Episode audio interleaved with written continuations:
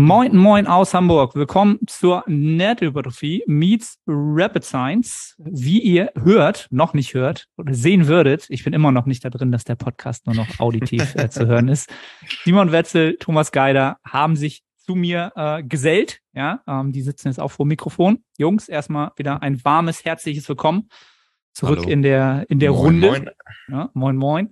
Ähm, und wir haben uns wieder zwei Studien oder die Jungs haben sich zwei Studien wieder rausgesucht, um äh, ja mal zu gucken, was wir da wieder äh, für uns rausziehen können für unsere ähm, Sucht nach mehr Hypertrophie. Ja, kann man ja fast schon sagen. Jungs, kurzes, äh, kurzes ähm, Feedback eurerseits oder äh, wie, wie sieht's bei euch aus? Ich glaube, haben wir die letzten zwei Episoden gar nicht drüber geschnackt. Gibt's irgendwas äh, Neues in sportlicher Hinsicht? Simon, du zuerst. Puh. Ähm, eigentlich gar nicht so wahnsinnig viel, ne? Bin weiterhin fleißig am Trainieren, ähm, weiterhin am Gas geben, wie immer. Und nee, ich würde sagen, normaler Trainingsalltag. Du genießt den wann Bühne? Prozess. Wann, wann, Wann Bühne? Bühne?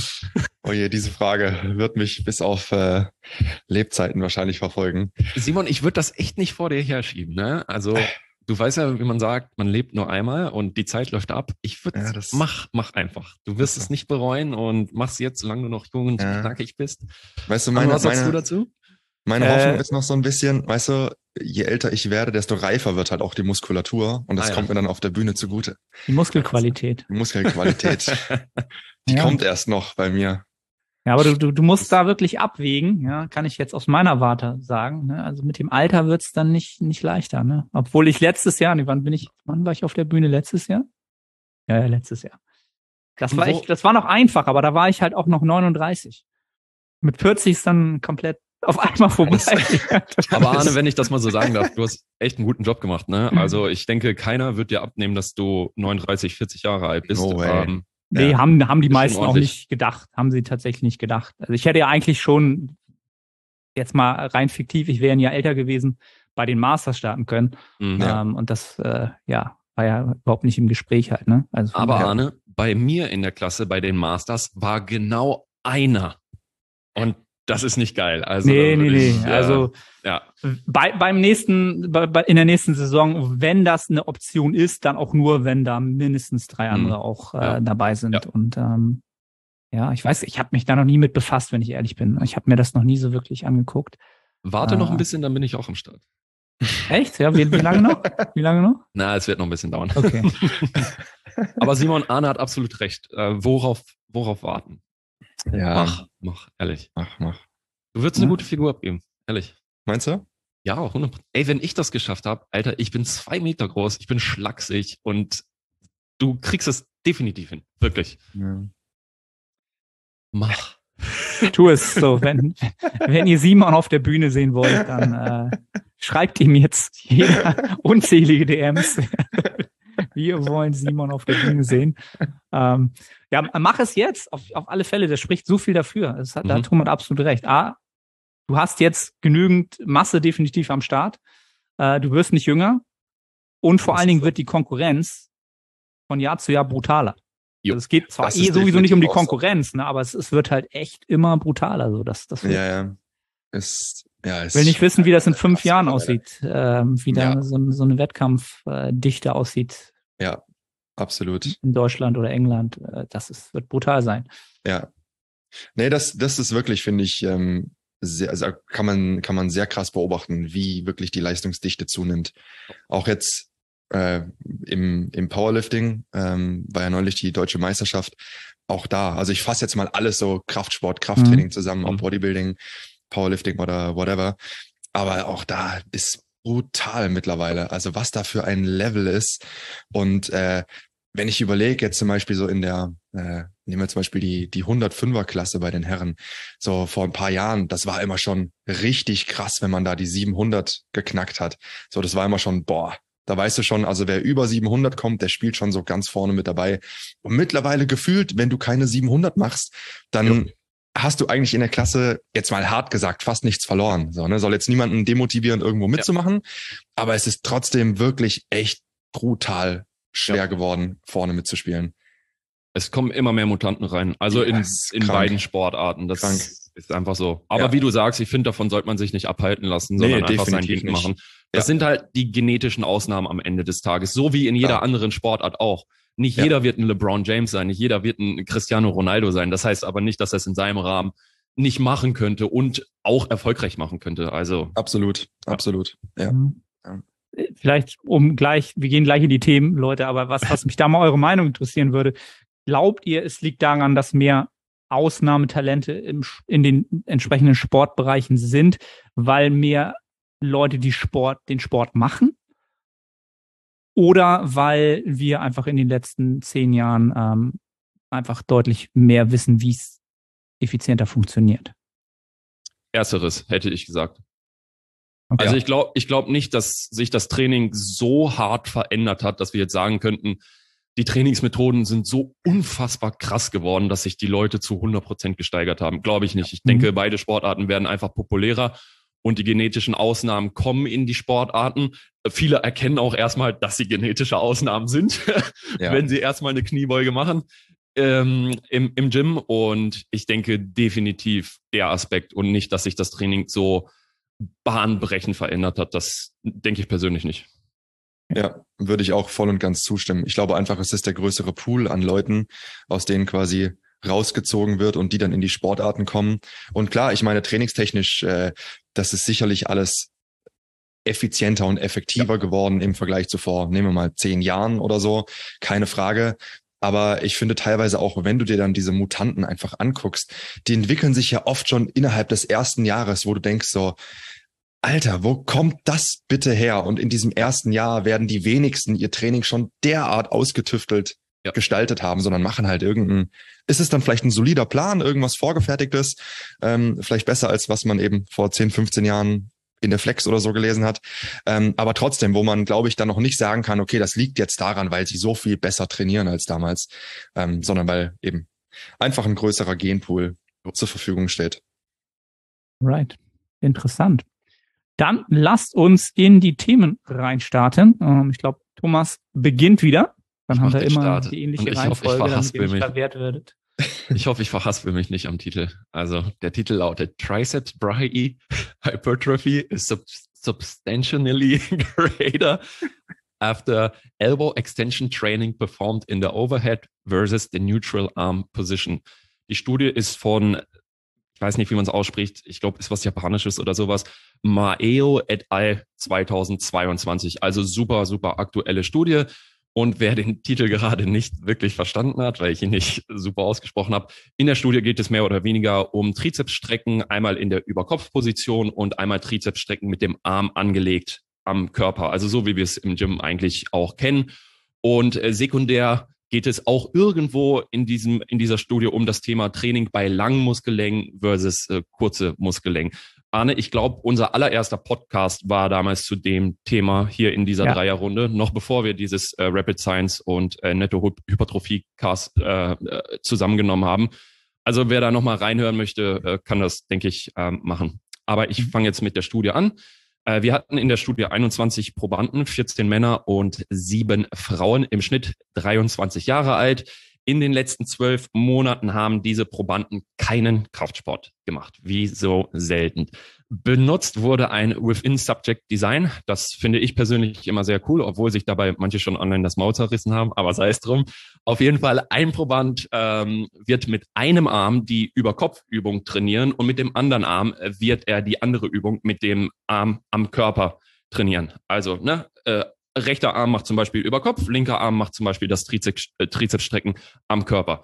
Trainiert wurde zweimal pro Woche für insgesamt zwölf Wochen. Der Trainingsplan bestand aus einem 5 mal 10 mit 70 Prozent für beide Übungen und das wurde progressiv gesteigert. Wenn fünf Sätze A 10 Reps mit einem Gewicht absolviert wurden, wurde leicht gesteigert.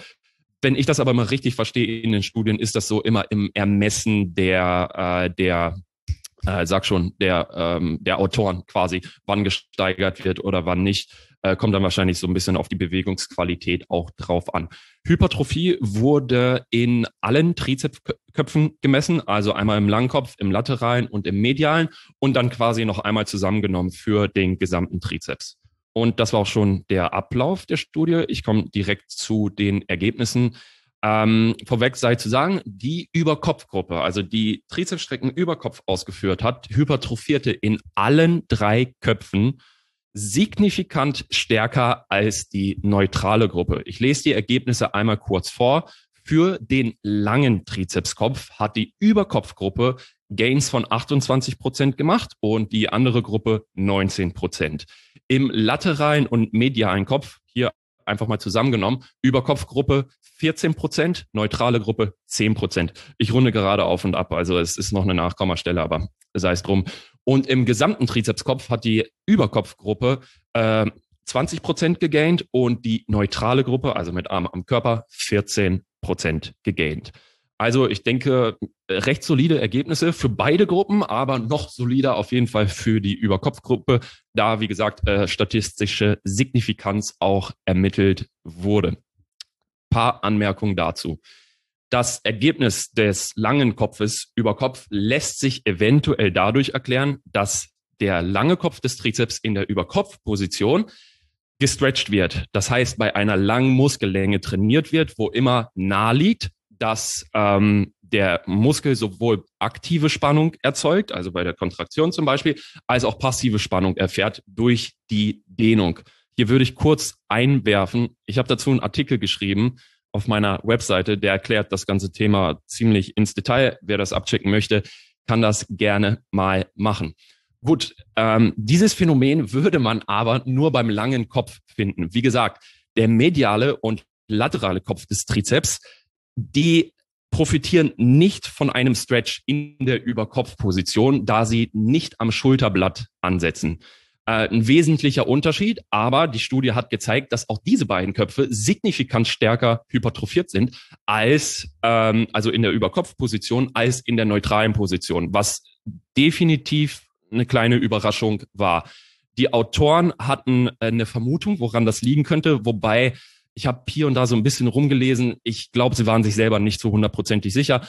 Eine Vermutung war auf jeden Fall, dass in der Überkopfposition eventuell mehr metabolischer Stress quasi angehäuft wurde als in der neutralen Position. Ob das wirklich so ist, kann ich gar nicht sagen, aber das war eine Vermutung der Autoren, um diese Ergebnisse zu erklären. Sie hatten noch eine zweite, aber auf die komme ich gerade nicht, aber die war, glaube ich, noch schwammiger als äh, die die Vermutung.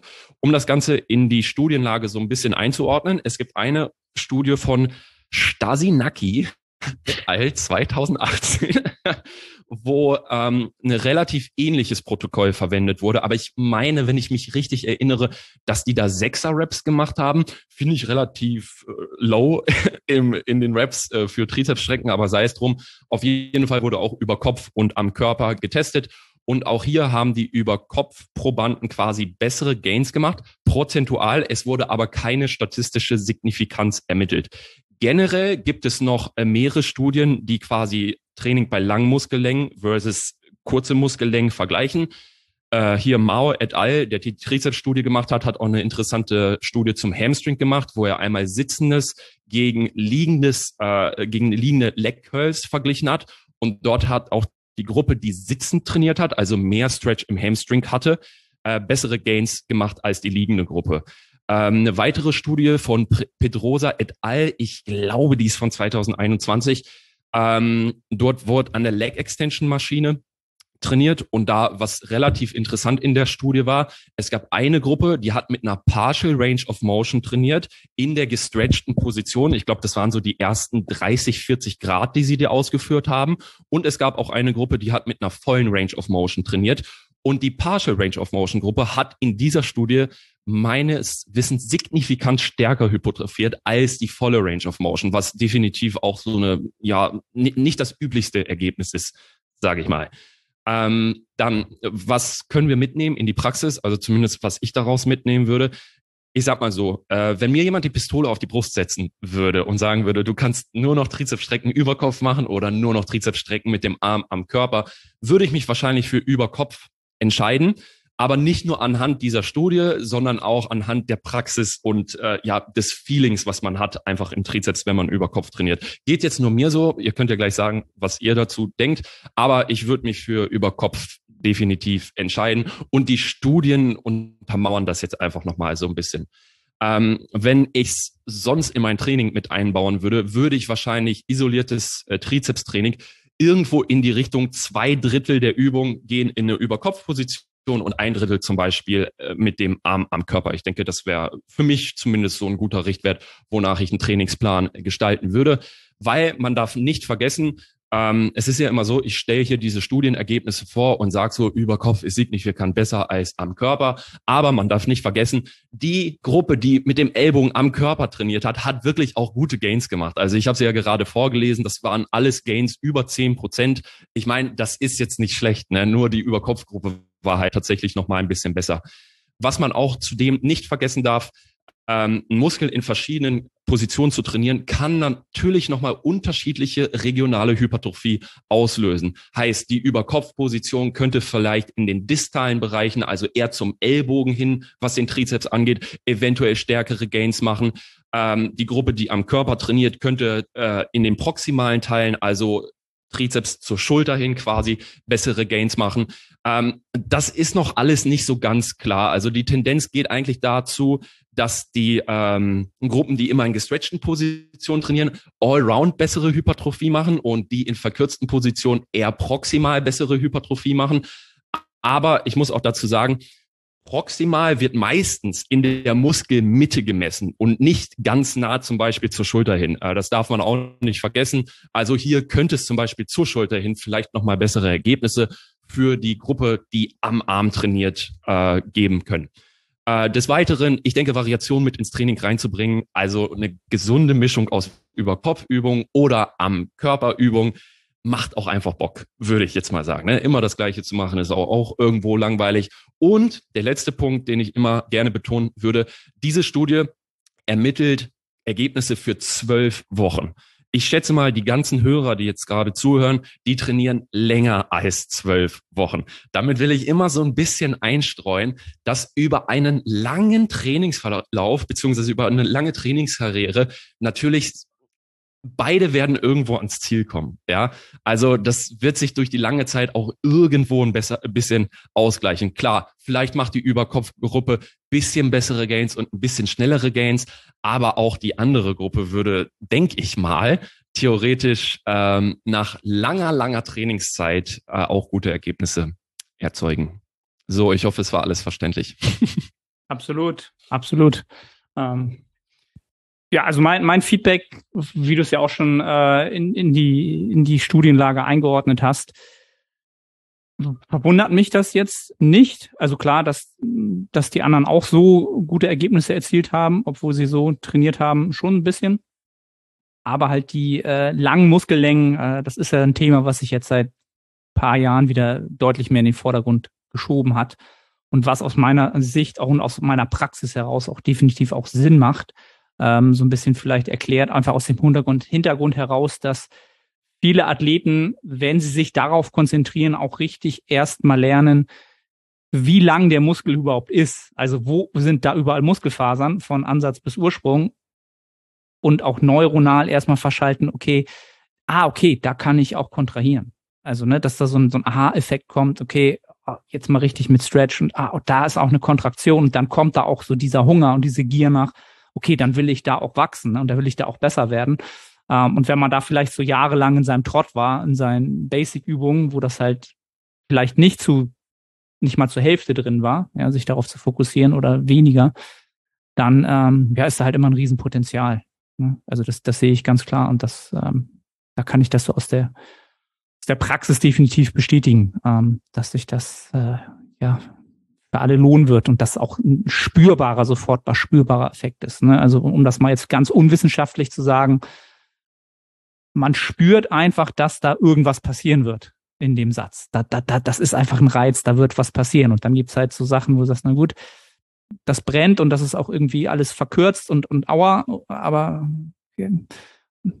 okay, mache ich halt dazu, um sicher zu gehen, halt wirklich alle Hypertrophietreiber da irgendwie mit reinzukriegen.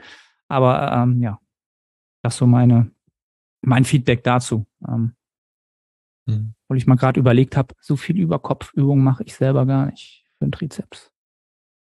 Nee. Muss ich mich mal mit meinem Coach drüber unterhalten. ich meine, wenn es auch so funktioniert, dann äh, lass es dabei. Nee, ne? also ich, ich habe sowieso immer schon extrem dominanten ja. Trizeps gehabt, von daher Nein. ist das auch nicht so für mich äh, nicht so das Thema. Das sind ja auch immer nur Richtlinien und Empfehlungen, ja, wie man es probieren könnte und von wo man dann anpasst für sich individuell. Ja. Moin Moin aus Hamburg nochmals. Arne hier. Ich unterbreche kurz, um dich auf unseren Coaching-Service aufmerksam zu machen. Wenn du schon des Längeren über ein Coaching nachdenkst und deine Resultate nicht den entsprechen, was du an Zeit und Energie einsetzt, dann klick auf den Link in der Beschreibung und wir bringen deinen Fortschritt auf das nächste Level. Sichere jetzt ein kostenloses Erstgespräch. Ich freue mich von dir zu hören. Absolut, absolut. Kurze Frage in die Runde. Ähm, jetzt rein, ich will nicht sagen unwissenschaftlich, aber vom, vom Feeling her, wenn ihr jetzt eine Variante macht, wo ihr den, äh, den Oberarm nah am Körper habt oder eben eine Überkopf-Variante, was, äh, was taugt euch besser, wenn es um das Training vom Trizeps geht? Also, oder spürt ihr überhaupt einen Unterschied oder wie ist es da bei euch in der Praxis? Also ich hatte ja schon gesagt, äh, bei ja. mir in der Praxis auf jeden Fall über Kopf. Es fühlt sich immer, was Arne eigentlich gerade so versucht hat zu erklären, es fühlt sich immer nach mehr Stretch, nach mehr Zerreißen, nach mhm. dass einfach mehr passiert an. Ja. Ähm, und am Körper fühlt sich für mich immer so ein bisschen, als wird was fehlen. Als wird mhm. quasi genau das fehlen. Also dieses, dieses Ziehen. Also ja. die, da äh, komplett in die Kontraktion zu arbeiten, gibt mir nicht das gleiche geile Feeling, äh, wie zum Beispiel über Kopf zu arbeiten. Mhm. Aber des Weiteren würde ich jetzt auch zum Beispiel sagen, ähm, mit einer Ausführung am Körper hätte ich jetzt persönlich gesagt, ist es etwas besser zu stabilisieren, sich in Position zu bringen äh, über Kopf ist es halt immer so ein bisschen, je nachdem, wie man es auch macht. Also ja. es gibt auch coole Varianten über Kopf, die kriegt man sehr, sehr gut stabilisiert. Aber ihr kennt das, dieses klassische an Kabelzug gehen, über Kopf greifen, sich ein bisschen nach vorne lehnen und dann so machen, ist natürlich auch immer gar nicht so leicht, zumindest für Anfänger, da die, die Schultern in einer guten Position zu halten, dass die nicht in alle Richtungen kreuz und quer sich bewegen und wirklich sehr konzentriert und isoliert auf den Trizeps zu kommen. Das finde ich persönlich immer und schätze ich jetzt auch mal bei Anfängern, ist es ein bisschen leichter am Körper zu machen, weil man mhm. sich halt immer so ein bisschen tight machen kann. Man kann die Oberarme an den Körper drücken. Das hat man halt über Kopf nicht. Mhm. Mhm. Ja, also, ist, ist halt für mich auch mal so das alte Spiel zwischen am Körper kann es natürlich vermeintlich deutlich mehr mechanische Last bewegen, ganz klar, ne, als, äh, als überm Kopf. Und ich finde, dass auch das Überkopf definitiv schwerer auszubelasten ist, aufgrund der, der Zuglinie, die du irgendwie konstant irgendwie stabilisieren willst, aufgrund der Schultern. Ähm, das ist, ist schon gar nicht so leicht, da wirklich den Muskel zu, sagen wir mal, zu 95 Prozent alle Fasern da freizuschalten und auf Feuer zu stellen. Das ist echt, echt nicht einfach. Das ist in der anderen Variante am Körper definitiv leichter. Mechanische Last, wie gesagt, die ist da wahrscheinlich größer. Das ist dann wieder das wo will ich mich jetzt hinorientieren? Deswegen mach, mach, können wir auch beides machen, müssen wir uns ja nicht für entscheiden. Ja. Ähm, was da dann halt immer noch im Raum steht, ist halt halt so eine, so eine Druckübung halt. Ne? Das ist ja auch immer so, da scheiden sich ja auch immer so die Geister. Ähm, die einen schwören drauf und sagen halt nur so kriegst du einen fleischigen Trizeps. Ähm, genau, die anderen lassen es halt komplett raus aufgrund der so, ja, Funktion. Hm, ne? So. Ja, ich sag mal, also wenn ich meine zwei Cent dazu abgeben darf, ja, um, ich denke, ich denke, eine isolierte Trizepsübung, wo der Arm, in welcher Position auch immer, fest verankert ist, also zum Beispiel über Kopf oder Armkörper, ist bezüglich des langen Kopfes sehr, sehr sinnvoll. Äh, ich, dazu gibt es auch ein, zwei Studien, äh, die das auch genau bestätigen, weil bei Drückübungen wird der lange Kopf äh, bei gängigen Drückungen, also zum Beispiel Bankdrücken, ne, das mhm. äh, kennt jeder. Da wird der lange Kopf sehr wahrscheinlich nicht viel zutun, weil er halt während der Aufwärtsbewegung im Ellbogengelenk kürzer wird und im Schultergelenk länger wird, also dementsprechend wahrscheinlich nicht so eine krasse Längveränderung durchläuft wie der mediale und laterale Kopf. Deswegen würde ich hier, ähm, also ich will nicht sagen, dass äh, heftige Drückübungen einen fleischigen Trizeps geben, das tun sie definitiv, aber aufgrund, also hinsichtlich des langen Kopfes macht es in meinen Augen sehr viel Sinn, auch was Isoliertes mit ins Training einzubauen. Und ich denke mal, gerade was, was den Trizeps angeht, da haben wir ja meistens doch schon genügend Slots in unserer Trainingswoche, in unserem Mikrozyklus, um das auch irgendwie sinnvoll abzudecken, wenn man es äh, in der Programmierung. Ich meine, selbst, selbst, selbst eine Trizepsübung, sei es jetzt in einer, äh, äh in einer Oberkörpereinheit oder in einer Push-Einheit oder wie auch immer. Ich denke, dafür ist Platz. Hätte ich jetzt persönlich gesagt. Ja. Aber jetzt, Oder wo Simon, jetzt, du trainierst doch nie Arme, ne? Bitte? Ich ich sag, du Nie trainierst ja nie Arme, ne? Hast du gesagt. Nee, gar nicht. Nie. macht, macht nur Dips und Klimmzüge. Genau, ich mache nur. Aber äh, Simon, wie ist denn Das- deine persönliche Erfahrung? Weil du hast ja das Ganze ins, ins Rollen gebracht. Ähm, ja, also erstmal zu, dem- zu dem letzten ist, war, äh, war, ich denke auch von Thomas eine ironische Anspielung. Ich trainiere tatsächlich ultra viel Arme aktuell. Also, äh, also kein Scheiß jetzt. Ich fange jedes Training, egal was danach kommt, äh, konsequent mit seitliche Schulter und Arme an. Einfach weil das meine absoluten Schwächen sind. Und egal, ob ich danach dann irgendwelche Zugübungen mache, Drückübungen oder meine Beine trainiere, am Anfang werden immer Arme und Schultern trainiert. Also das ist fix.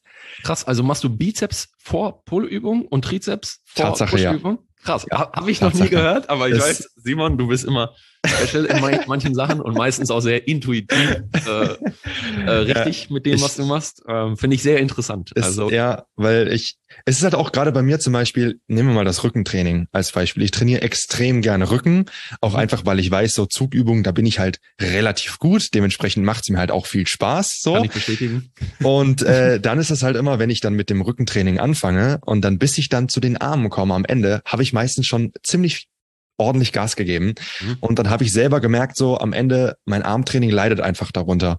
Und Ja. rein optisch gesehen ist es nun halt mal einfach bei mir, auch sicherlich aufgrund meiner Körpergröße ein Stück weit geschuldet, ähm, dass ich mir einfach schwer tue, zumindest optisch dicke Arme aufzubauen.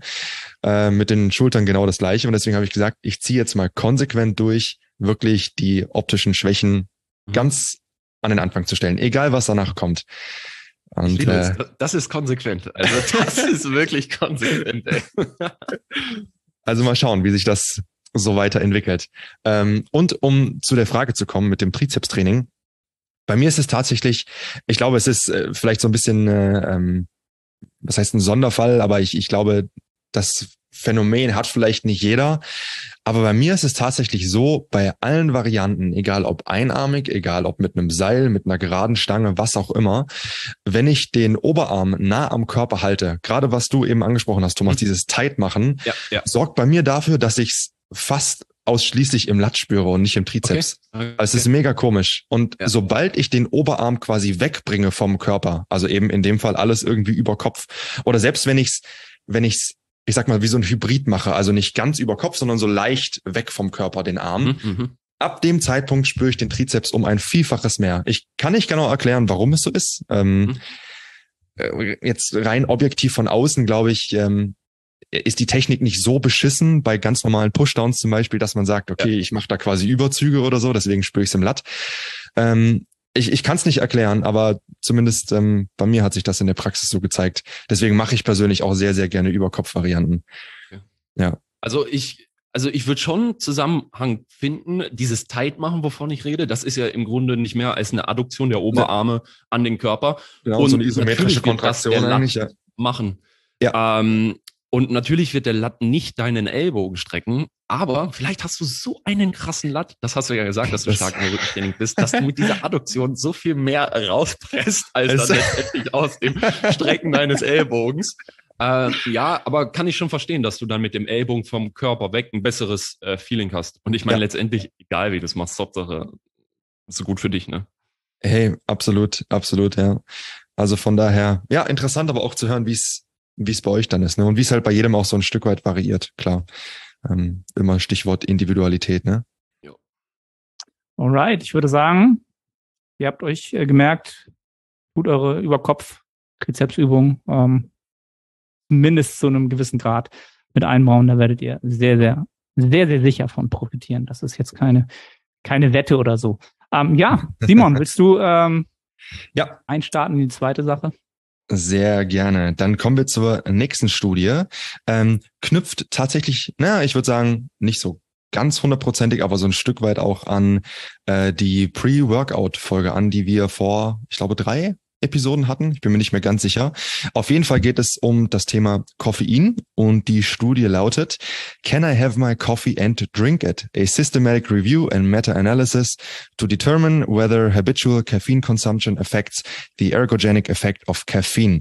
Ähm, von Carvalho und Kollegen aus dem Jahr 2022, also auch super aktuell ähm, und in meinen Augen eine sehr, sehr, sehr geile Untersuchung, weil es, glaube ich, auch um ein Thema geht, ähm, was tatsächlich oft so ein bisschen kommuniziert wird, als wäre es schon relativ klar, dass es de facto so ist, aber eigentlich ist es vielleicht doch nicht ganz so. Und im Konkreten geht es darum, ähm, dass die Autoren hier ein Review und eine Meta-Analyse gemacht haben. Äh, sie haben insgesamt 60 Studien mit einbezogen, also gar nicht so wenig.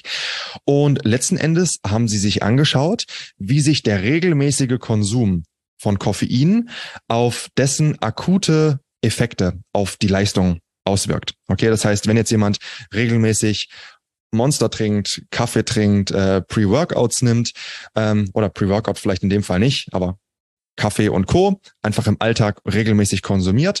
Ob sich das dann auswirkt, wenn diese Person jetzt direkt vor dem Training oder vor irgendeiner körperlichen Belastung Koffein zuführt, ähm, ob sich dadurch dann die Leistung oder dieser Effekt auf die Leistung in irgendeiner Form schmälert. Das haben sie sich angeschaut.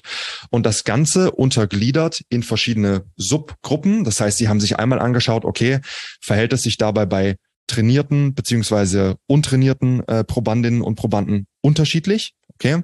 Ähm, dann, wie sieht es aus zwischen Männern und Frauen? Gibt es da eventuell Unterschiede? Und sie haben sich das Ganze angeschaut bei verschiedenen, ich sag mal, Formen der körperlichen Aktivität. Also sprich einmal bei Ausdauertätigkeiten, bei Schnellkraftbewegungen und bei Maximalkraftbewegungen. Also gerade letztere äh, beiden, sage ich mal, werden für uns vielleicht relevanter sein. Ähm, aber darin haben sie es nochmal untergliedert, um zu sehen, ob es da Unterschiede gab.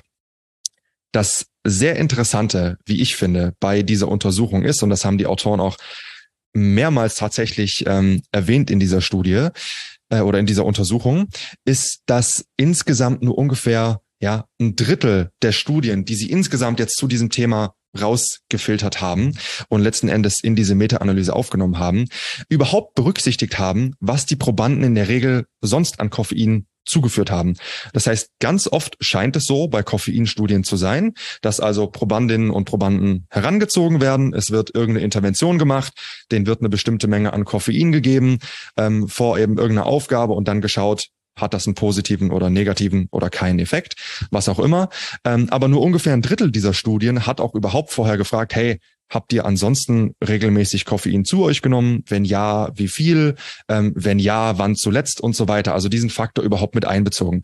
Und hier haben sie sich eben jetzt in diesem Review ganz spezifisch nur diese Studien angeschaut, die das eben auch gemacht haben, die diesen Faktor der habitual Caffeine Consumption, also der der habituellen Koffein, ähm, das das wie sagt man der Konsumation, I don't know, ähm, wie sich das eben damit mit äh, mit auswirkt. Und ich komme auch direkt zu den Ergebnissen. Ähm, erstmal relativ straightforward, wird für die allerwenigsten ähm, was Neues sein. Koffein wirkt sich erstmal signifikant positiv auf die akute Leistung aus gegenüber einem Placebo. Klar, okay, ich denke, das sollte bei den allermeisten relativ klar sein und das auch unabhängig davon, um was jetzt für eine Art von körperliche Betätigung es sich handelt. Also sprich, ob ihr jetzt ein Ausdauertraining macht, ein Schnellkrafttraining oder ein Maximalkrafttraining, Koffein hat einfach auf die Leistung erwiesenermaßen einen positiven Effekt. Das können wir da schon mal rauslesen.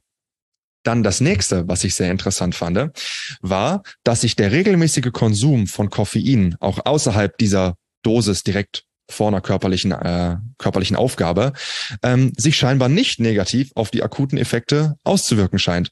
Und das unabhängig davon, ob jemand trainiert ist oder untrainiert ist, eben um was für eine, äh, was für eine Form der körperlichen Betätigung es sich handelt, also Ausdauer, Schnellkraft oder Maximalkraft, ähm, unabhängig davon, ähm, ob es sich um Frauen oder Männer handelt. Da gibt es auch keine Unterschiede. Und auch unabhängig davon, wann zuletzt Konsumin, äh, Kon Koffein konsumiert wurde. So, ähm, Sie haben das nochmal unterteilt in unter 24 Stunden, 24 bis 28 Stunden und über 48 Stunden vor Zeitpunkt dieser akuten äh, Koffeingabe ähm, und ob sich das nochmal irgendwie äh, in irgendeiner Form auswirkt. Und äh, hat sich eben gezeigt, nein, also es scheint keinen Unterschied zu machen, ob man jetzt gerne Monster trinkt, ob man gerne Kaffee trinkt, äh, ob man das auch bis relativ zeitnah vor dem Training macht und dann erst sein Koffein, sein Pre-Workout oder was auch immer konsumiert. Ähm, es schmälert den Effekt von Koffein nicht. Ähm, was allerdings einen Unterschied zu machen scheint, ist die Dosis. Und da haben sie herausgefunden, ähm, dass sich vor allem eine Dosis zwischen drei bis sechs Milligramm pro Kilogramm Körpergewicht positiv auf die Leistung auswirkt. Und sobald es dann diese sechs Milligramm pro Kilogramm Körpergewicht, also bei einer Person mit 100 Kilo, wären er 600 Milligramm, alles, was dann darüber hinausgeht, ähm, nimmt dieser Effekt ab und kann dann sogar eher ins Gegenteil umschlagen. Also haben vielleicht auch schon die ein oder anderen mal erlebt, bei zu viel Koffein konsumiert, ähm, dann wird das relativ schnell eher unangenehm und man wird dann so zittrig und hat dann wie so, so kalten Schweißausbruch und man ist alles andere als leistungsfähiger als vorher. Das heißt, ähm, diese drei bis sechs Milligramm äh, pro Kilogramm Koffein scheinen irgendwo so eine Art Sweet Spot zu sein. Hier natürlich sicherlich auch ähm, puncto Individualität berücksichtigen. Das ist sicherlich bei jedem ein Stück weit anders. Ähm, aber irgendwo so in dieser Range scheint man ganz gut aufgehoben zu sein. Und alles darüber hinaus nehmen die Effekte dann ab ähm, oder kehren sich eventuell sogar ins Gegenteil um. Was heißt das jetzt genau für die Praxis? Erstmal, wie gesagt, Koffein wirkt akut leistungssteigernd. Egal, was ihr letzten Endes vorhabt, Koffein ähm, vielleicht eine halbe Stunde, Stunde vor dieser Betätigung einzunehmen, ähm, wird sich sehr wahrscheinlich bei den meisten positiv auf die Leistung auswirken. Und äh, das Ganze tut es auch, selbst wenn ihr regelmäßig Koffein zu euch nehmt. Okay? Äh, und das eben auch unabhängig davon, ob ihr trainiert seid, nicht trainiert seid, Mann, Frau ähm, und eben was für ein, was für ein Training ihr im Anschluss dann absolviert. Ähm, und das scheint auch dann wiederum so ein Stück weit ähm, ja zu zeigen, dass die so eine Art, ja, ich sag mal, so eine Resensibilisierungsphase, wo man vielleicht auch bewusst mal auf Koffein verzichtet, um dann eventuell später wieder mehr von Koffein zu profitieren, ähm, zumindest nach jetzigem Forschungsstand keinen wirklichen wissenschaftlichen Background zu haben scheint. Ähm, das heißt, ähm, man kann ja eigentlich darauf verzichten. Und ein Punkt, den auch die, äh, die Autoren in der Diskussion aufbringen, den ich sehr, sehr, sehr gut fand, ähm, ist, dass ja diese, äh, diese, dieses Vorgehen gerade oft so ein bisschen in Vorbereitung vielleicht auch auf einen Wettkampf, wenn wir jetzt vielleicht mehr im Powerlifting sind, ähm, betrieben wird, dass man sagt, okay, die letzten zwei Wochen vor dem Wettkampf, ich verzichte vielleicht bewusst auf Koffein, um dann am Wettkampftag noch mehr davon profitieren zu können.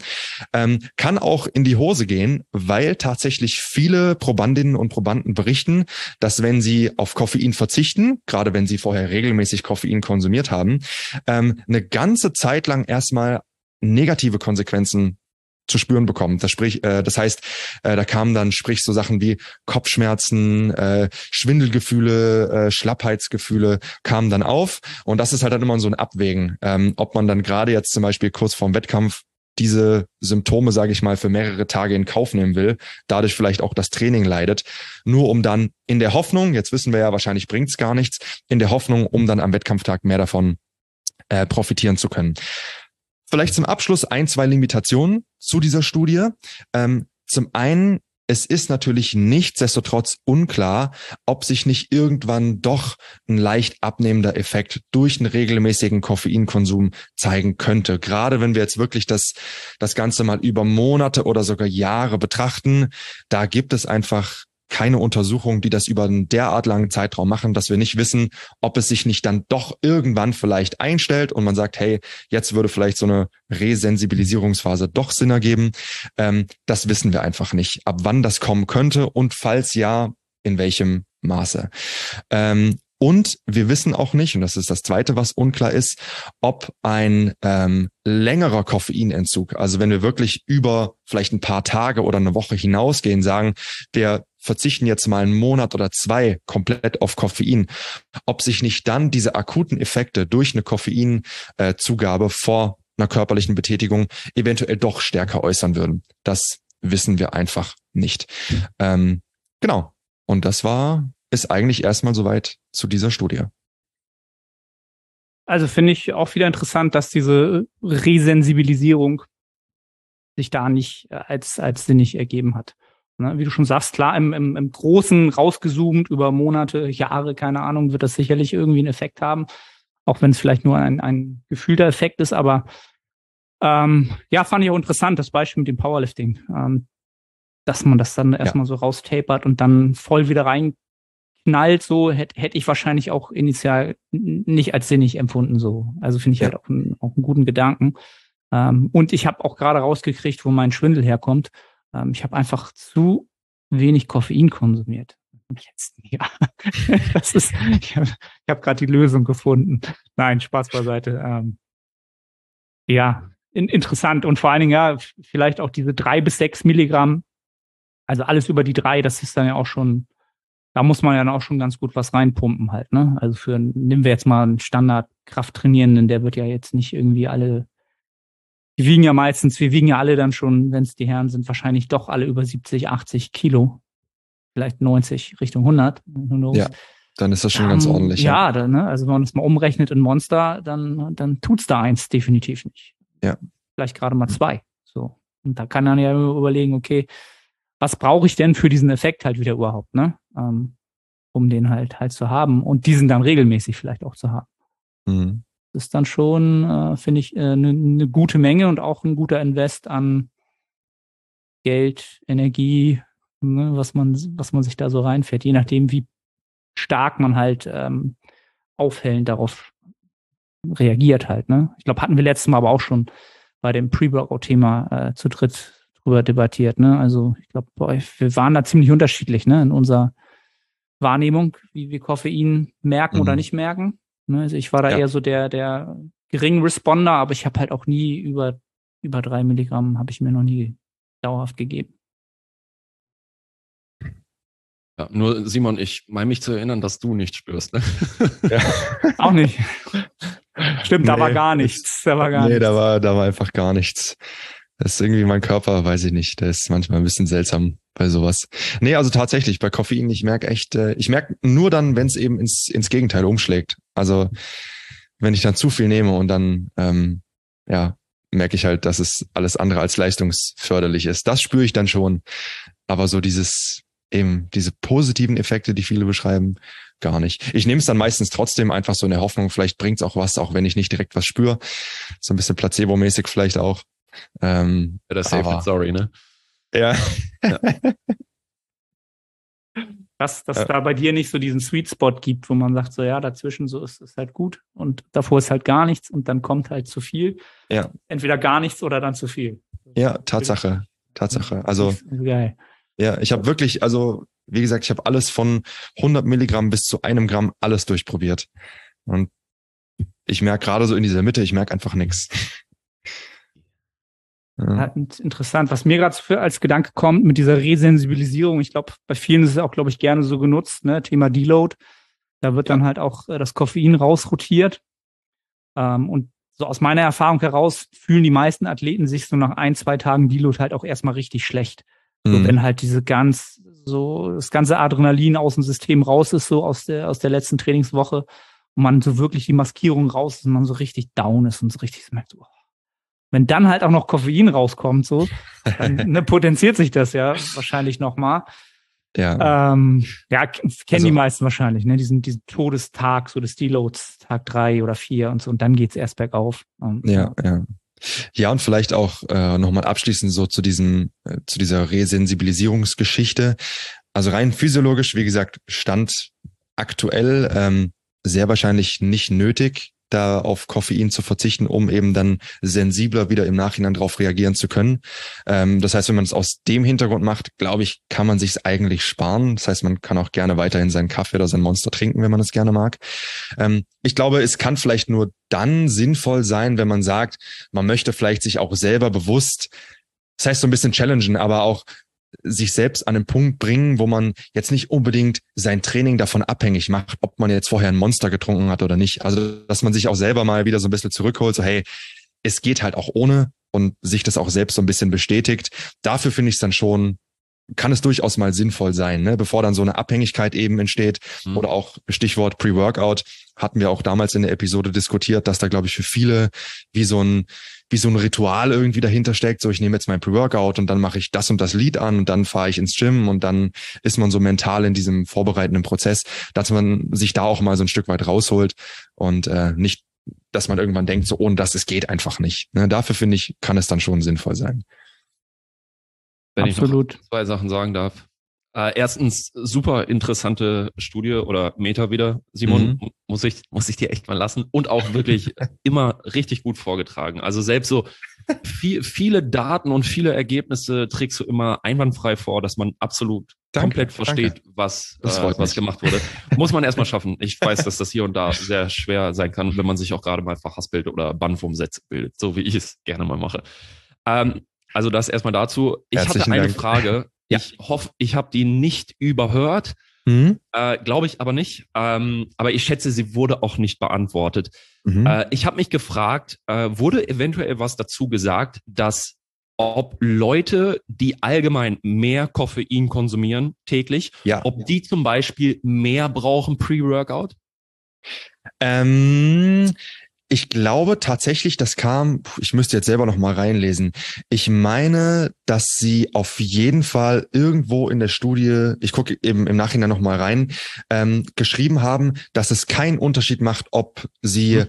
viel und regelmäßig Mhm. konsumiert haben oder nicht, zumindest auf die eben auf die leistungsfördernde Wirkung. Ja. Aber was sie definitiv nicht geschrieben haben, weil das hätte ich sonst ähm, bemerkt, ganz im Speziellen, wenn jemand vorher sehr viel konsumiert hat, dann hat es sich auch nur ab so Ja. und so viel Milligramm positiv auf die Genau. Leistung im Anschluss geäußert. Das kam Ja, definitiv okay. nicht. Also ich wollte jetzt genau darauf hinaus, dass Leute, die allgemein viel konsumieren, zum Beispiel eher an dieser 6 Milligramm Grenze Ja. sind und Leute, die allgemein vielleicht gar nichts oder sehr wenig konsumieren, eher an dieser 3 Milligramm Grenze sind. Ja. Also ich könnte Das- es mir so intuitiv vorstellen, aber Mhm. ja, keine, keine Ahnung. Das Einzige, was sie geschrieben haben, ähm, aber das war auch eher so ein bisschen Spekulation Mhm. und Diskussion, ähm, dass es auch für die Autoren Sinn machen würde, dass wenn man regelmäßig Koffein konsumiert, dass dann diese Dosis, die man akut vor dem Training Mhm. nimmt, höher sein sollte als das, was man halt normalerweise nimmt. Also wenn du Okay. jetzt normalerweise, weiß nicht, äh, trinkst vier Kaffee am Tag, dann tut's wahrscheinlich einfach nur der fünfte Kaffee vorm Training nicht mehr. Also dann ist Okay. es wahrscheinlich eher zu gering. Das heißt, die Dosis muss da schon das übersteigen, was du normalerweise gewohnt Oh, okay. bist. Ne, das ja. Aber auch das war eher, wie gesagt, im, Ja. in der Diskussion, äh, wo sie ein bisschen spekuliert haben. Ja, ja. Und was ich tatsächlich auch ganz cool fand, vielleicht weil es gerade, äh, weil es gerade dazu passt, ähm, sie haben auch, haben auch beschrieben, eben neben dem, dass generell diese dieses äh, habituelle Konsumieren von Koffein eh schon echt wenig immer mit einbezogen wurde in die Studie, Mhm. dass selbst die Studien, die das gemacht haben, ähm, haben ganz oft eben vertraut auf das, was die Probanden berichtet haben. Also wenn die Probanden halt berichten, ja, ich trinke halt so vier Kaffee am Tag, dann wurde das halt auch so mit aufgenommen. Und wir wissen, das, was berichtet wird und das, was dann oft de facto so ist, kann ein Stück weit auch abweichen. Ne? Ähm, aber ich, wie gesagt, ich fand es mega interessant, weil mir das auch ehrlich gesagt so nicht bewusst war, dass das ein Faktor ist, der so außen vor gelassen wird. Und das ja eigentlich schon ähm, nicht ganz, ganz Ja. unwichtig erstmal erscheint. Also ich fand es auch super interessant, auch bezüglich dieser Resensibilisierungsphase, Ja. weil das ist ja eigentlich immer so ein gängiges Gelaber, Genau. äh, dass es die gibt und dass Ja. man deswegen Abstand davon nehmen muss. Äh, ge Ja. Genau deswegen fand ich es auch sehr, sehr interessant, äh, diese ganze Geschichte. Hätte ich persönlich auch anders erwartet. Ja. Ähm, Ich ehrlich gesagt jetzt, auch. Jetzt ist man eines Besseren belehrt. Oder vielleicht Mhm. ist die Resensibilisierungsphase auch einfach nur ganz, ganz kurz für Koffein. Das Wer weiß, ja. kann natürlich auch Das, sein. ja, kann natürlich auch sein. Ja, ich glaube, ich glaube, viele der, der Zuhörer werden jetzt aufatmen, kann ich mir vorstellen, und, und haben jetzt natürlich eine Legitimation durchzu, durchzuballern halt. Äh, Ja. 365 Tage im Jahr. Ja. Ja, ähm, ja aber wenn es halt, genau, wenn es halt nicht zu einem gewissen, äh, wie sagt man das, ob zu einer gewissen Obsession wird, ja, ist das, glaube ich, ja auch völlig, völlig legitim. Also wenn man das jetzt so weiß. Ne? Ähm, Wie, wie macht ihr das, wenn ich fragen darf? Also seid ihr so unterwegs, dass ihr zum Beispiel im Deload sagt, ich nehme kein extra Koffein? Weil mir wäre eigentlich nie im Leben eingefallen, dass ich jetzt im Deal, also ich nehme prinzipiell kein Koffein, wenn ich nicht trainiere. Ja, Mhm. aber ich trinke immer Kaffee. Und mir wäre jetzt nicht eingefallen, dass ich an trainingsfreien Tagen oder am Deload auch den Kaffee streichen würde. Also Wie, wie macht ihr das? Habe hab ich ähnlich gehalten. Also ich habe aktuell sowieso aufgrund gesundheitlicher Geschichten halt ja sowieso den Koffeinkonsum sehr, sehr stark reduziert. Aber ich habe es vorher genauso gehalten. Also an Trainingstagen äh, gibt halt ein Monster. So, mhm. und äh, an Nicht-Trainingstagen halt, wenn ich Lust habe, einen Kaffee, den habe ich halt aber auch für mich mhm. quasi nicht eingerechnet. Das war dann mhm, einfach ja. so eine, so eine äh, Gewohnheits- Geschmacksgeschichte halt, ne? Ähm, ich da einfach, weil es aber auch nur ein Kaffee war oder vielleicht nur zwei. Und das merkst du dann halt auch nicht wirklich, je nachdem, was mhm. du da stark der erst ist, ne? Ja. Von, von, Simon weiß ich ja, dass er unfassbar Kaffee-Junkie ist. Ich kann mich erinnern, als ich das erste Mal bei dir war und du mit deiner Kaffeemühle da erstmal drei Stunden was vorbereitet hast. ja, Zelebriert. Ich trinke schon echt, echt sehr gerne Kaffee, muss ich wirklich sagen. Und äh, für mich ist es definitiv ein Genussmittel. Also ich trinke es auch wenig, weil ich jetzt sage, ich, ich erhoffe mir irgendwie was daraus, ähm, sondern ich trinke es einfach, weil ich es gerne trinke. Dementsprechend, ich lasse es auch nie weg eigentlich. Also ich trinke jeden Tag meine zwei, drei, manchmal auch noch mehr Tassen Kaffee. Okay. Ähm, und mit dem, mit dem extra Koffein vor dem Training, das mache ich tatsächlich sehr optional. Also ich glaube auch dadurch, dass ich nicht so diesen krassen Effekt verspüre, ob ich es nehme oder nicht, ja. behalte ich es mir eigentlich eher für die Tage okay. vor, wo ich sage, entweder heute ja. ich, ich strebe irgendwie einen neuen PR oder ja. sowas an, oder ich, ich weiß, ich habe vielleicht richtig schlecht geschlafen oder fühle mich einfach schlapp und nicht so motiviert, dann nehme ich es. Aber sonst, ja. Simon, wie viel nimmst du dann ungefähr vor dem Training? Meist 400 Milligramm. Also okay. ich nehme meistens so zwei, zwei. Okay, aber ich habe gerade ein bisschen gerechnet. Ich meine, in einer Tasse Kaffee, also so eine normale Tasse Kaffee halt, ich meine, da sind irgendwas zwischen 80 und 100 Milligramm Koffein drin. Ich hoffe, ich täusche mich jetzt nicht. Das ich glaube, es ist ein bisschen viel. Meinst du? Ja, ich glaube, das müsste schon sehr, also klar, kommt natürlich immer darauf an, wie du den Kaffee auch zubereitest, ne? Okay. Wie viel Pulver nimmst du und Co. Okay. Ähm, aber ich glaube, dass wahrscheinlich die durchschnittliche Menge vielleicht eher so bei 60 bis 80 okay. liegt. Okay, okay, ja gut, dann ja. mag ich mich. Ich meine, ich habe mal nachgeguckt, aber ich mag mich auch täuschen. Ja. Aber könnte ja wirklich aber vielleicht auch ein Punkt sein, dass du dann im Training weniger spürst, weil die Dosis vielleicht, ja. sich vielleicht nicht so krass, nicht so krass unterscheidet. unterscheidet. Ja. Vielleicht also muss ich mal auf 800 hoch. Ja, ja. ja. Bei dir ist das so Fenster einfach ein bisschen größer. 600. ja, aber wenn du sagst, du hast ja die negativen Effekte auch schon gespürt, dann müsstest du ja äh, nur mal zurückblicken, dann wüsstest du ja wahrscheinlich auch schon, wo, wo der die Obergrenze ist. Ja, ja, das fängt dann langsam so in den Regionen an. Ja. ja, krass. Also, weiß ich nicht. Vielleicht für mich nochmal, wenn ich wieder so bei, bei 100 Prozent bin, für mich äh, als werde ich mir auch mal notieren, vielleicht mich da nochmal in höhere Regionen zu wagen. So Richtung vier, fünf. Ja. Ja, klar, ja, mal ausprobieren. ausprobieren. 50 Milligramm Schritten oder so hoch. Ich denke, es ist eh sinnvoll, eher immer am unteren Ende mal zu beginnen, weil wofür 500 Milligramm reinhauen, wenn du bei 300 den gleichen Effekt hast, ähm, dann ja, und von da aus einfach mal nach und nach steigern und schauen, ja. ob es sich noch in irgendeiner Form positiv auswirkt. Oder halt Aspirin, ne? Hatten wir jetzt groß und breit schon. Liest sich der Kreis. Haben wir groß und breit schon besprochen. Hab ich jetzt sogar ausprobiert. Ähm, Welches hast du genommen? Ganz normal Aspirin. Äh, es muss komplex sein. Achso, es muss komplex sein. Es muss komplex. Okay, dann war das, war das daneben. Ganz normale Tablette, glaube ich, genommen. Also. Okay. Und, und war was oder eher nicht?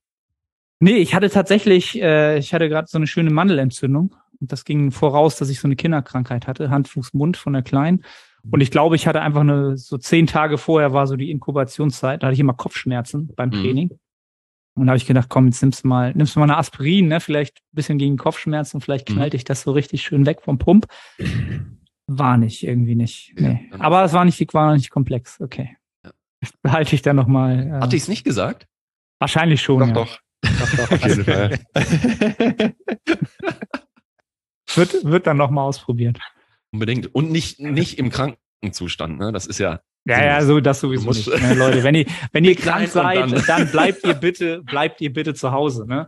Äh, in meinem Falle waren es halt wirklich nur Kopfschmerzen. Ne? Also mhm. es hat sich im Nachgang wahrscheinlich herausgestellt, dass es dann auf eine Krankheit hinauslief. Aber wenn ihr im Sommer mal, es war ja gerade so die Phase, wo es mal heiß, sehr, sehr heiß war und dann wieder kalt war, mal Kopfschmerzen habt, das ist jetzt nicht der Grund, warum ihr sofort schreien müsst und ich kann nicht ins Gym so. Ne? Ähm, ja. ja. Also aus meiner, meiner mhm. Warte mhm. heraus halt. Ne? Ähm, sicherlich ein Indikator, aber muss jetzt nicht wenn das halt drei Tage in Folge passiert, dann ja, dann ist, stimmt halt irgendwas nicht. Ne? Ja. Alright, ich würde sagen, das war eine richtig, äh, äh, wie soll ich das sagen, ähm, teilweise überraschende Episode, in dem Sinne, was, was wir da äh, rausgehört haben. Ne? Wie gesagt, viele werden jetzt jubilieren, da bin ich mir sehr, sehr sicher, aufgrund der Resensibilisierungsthematik, die wir jetzt durchhaben. Ähm, ja, Jungs, ich danke euch. Lasst die Leute wieder wissen, wo sie ähm, entsprechend zwischen Episoden das alles nachlesen können nochmal. Ähm, Newsletter etc. Ja sehr gerne auf thestrengthminds.de kann man sich gerne, wer möchte und interessiert ist, bei unserem Newsletter anmelden. Da ähm, bekommt man das Ganze auch nochmal in schriftlicher Form. Äh, jeden Monat gibt es einen neuen Newsletter mit neuen Themen. Das heißt, wer da Interesse hat, sehr gerne. Und ähm, ja, ansonsten, Tommy, bei dir, ähm, Instagram, ähm, du bist da jetzt sehr aktiv. Äh, ja, ich äh, Reels und Co. Mach richtig Content, Alter. Ja, absolut, ey, aber richtig sehr, gut, ey, richtig gut. Sehr positive Resonanz. Ja? Ähm, was ich noch zum Newsletter, äh, wir können ja gleich nochmal, was ja. ich noch zum Newsletter sagen wollte. Wir schicken den Newsletter immer zum 15. des Monats raus. Manchmal auch der 16. Also Leute, die das hören und interessiert sind, ähm, meldet euch vorher an, weil wir haben jedes Mal Anmeldungen, die dann immer fragen, komme ich nochmal an die letzte Episode ran oder an die letzte Ausgabe. Und ja, wir verschicken halt immer einmal an alle am Verteiler. Äh, wir werden jetzt demnächst auch nochmal äh, von den letzten Monaten, also alle Monate in 2022, äh, gebündelt was rausschicken. Aber wenn ihr euch anmelden wollt, macht es halt immer Sinn, für die aktuelle Ausgabe das vor dem 15. zu machen. Wie gesagt, weil ich, man bekommt immer fünf bis zehn Mails oder dann extra Nachrichten, wo gefragt wird, komme ich nochmal die, äh, an die letzte Episode, Ausgabe ran. Und dann ist es natürlich für uns auch irgendwo etwas nervt. Also wir machen es letztendlich gerne, aber immer noch mal jedem Einzelnen nachschicken ist halt immer so ein bisschen, ja, ne? Ja, ja, ja. Gute Ergänzung. Ja, ja Thomas, ähm, genau. Den Link zu deiner, ähm, zu deinem Artikel, den werde ich auch mal unten verlinken. Also ihr das findet eh alles, was wir gerade besprochen haben in den Show Notes. Okay. Das, das sowieso, ist sehr nett, ähm, Arne. Sehr nett. Weil das auch sehr viel Sinn macht für halt die erste Thematik, definitiv. Ja. Auf ja. alle Fälle. Ja. Könnt ihr alles unklickbar dann äh, euch ähm, entsprechend geben. Gut, dann bedanken wir uns fürs Zuhören bis äh, zu diesem Zeitpunkt, ganz klar. Freuen uns äh, dann nächstes Mal wieder eure Aufmerksamkeit zu bekommen. Ich danke euch Jungs, dass ihr wieder Zeit hattet. Bitte. Hat wieder Spaß gemacht und sehr ja, gerne und vielen Dank. Verbleibe schon mal bis zur nächsten Episode. Jawohl. Bis dahin. Ciao. Ciao. Ciao. Nice. Sehr schön. Sind immer den